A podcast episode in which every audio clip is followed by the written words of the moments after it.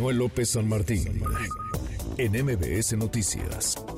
Le agradezco estos minutos a la doctora Alicia Martínez, subdirectora de Riesgos Volcánicos del Centro Nacional de Prevención de Desastres, el CENAPRED. Gracias, doctora, muchas gracias. Muy buenas tardes, ¿cómo estás? Buenas tardes, muy bien, gracias.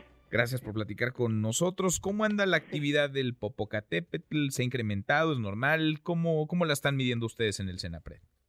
Pues mire, desde el año pasado, después de ese evento importante que tuvimos, si recordarán, en mayo del año pasado, la actividad decreció y se ha mantenido con estos eventos que vemos hasta este momento, que es el tremor de alta frecuencia, pero de muy baja intensidad. Desde este año, desde enero hasta este momento, este tremor se ha manifestado con muy baja intensidad, sin embargo, produce estas columnas que llevan una llevan cierta cantidad de ceniza y que se dispersa de acuerdo a la dirección del viento. Ahorita estamos en una época de vientos muy cambiantes.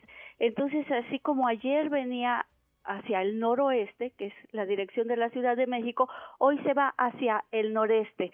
¿verdad? Entonces, eh, eh, todo depende de la dirección del viento, en donde vamos a tener esta caída de ceniza que pues no es tan fuerte, ¿verdad? Pero sí puede llegar a, las personas, sobre todo a las personas que tienen alguna afección pulmonar, les puede llegar a afectar, por eso hay que cuidarse de esta ceniza. Pues está, vivimos muy cerca del volcán y es un volcán activo que está en actividad desde 1994, entonces tenemos que aprender a convivir con estas situaciones que hasta este momento no son de alarmar, pero sí tenemos la ceniza en ocasiones para la ciudad y en otras para Puebla, en otros para el Estado de México, ¿verdad? En diferentes posiciones. Bien, pero está, digamos, en el rango de lo normal. Por eso es que no cambió el color del semáforo ni la fase en la que nos encontramos. Sí, no, no, eh, toda esta actividad está dentro de lo esperado, dentro del amarillo fase 2.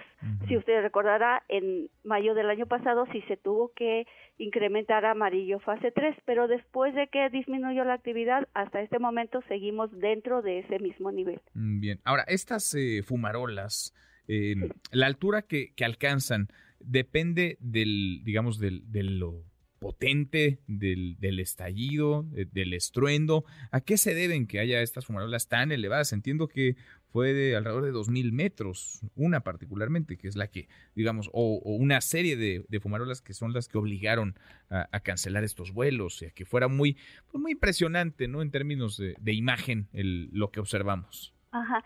Sí, mire, este no es un evento que tenga tanta energía, pero lo que sí es continuo, dura horas y horas. Si ustedes ven el reporte del Senapred, son muchas horas de tremor al día. Entonces, este evento continuo, durante horas continuas, produce este, estas fumadoras que después de tanto tiempo, pues alcanzan una altura más o menos elevada porque es continuo y entonces las vemos muy grandes, pero hasta este momento, eh, de ayer y hoy, eh, esto se ha originado por este tremor de baja amplitud, que es un, un eh, evento continuo dentro del volcán, una salida continua de gases que arrastra esta ceniza, pero está continuamente todas las casi las 24 horas, porque si usted ve en el reporte son muchos minutos los que tuvimos, más de mil minutos en las últimas 24 horas y esta continuidad es lo que hace que estas eh, emisiones se eleven a esas alturas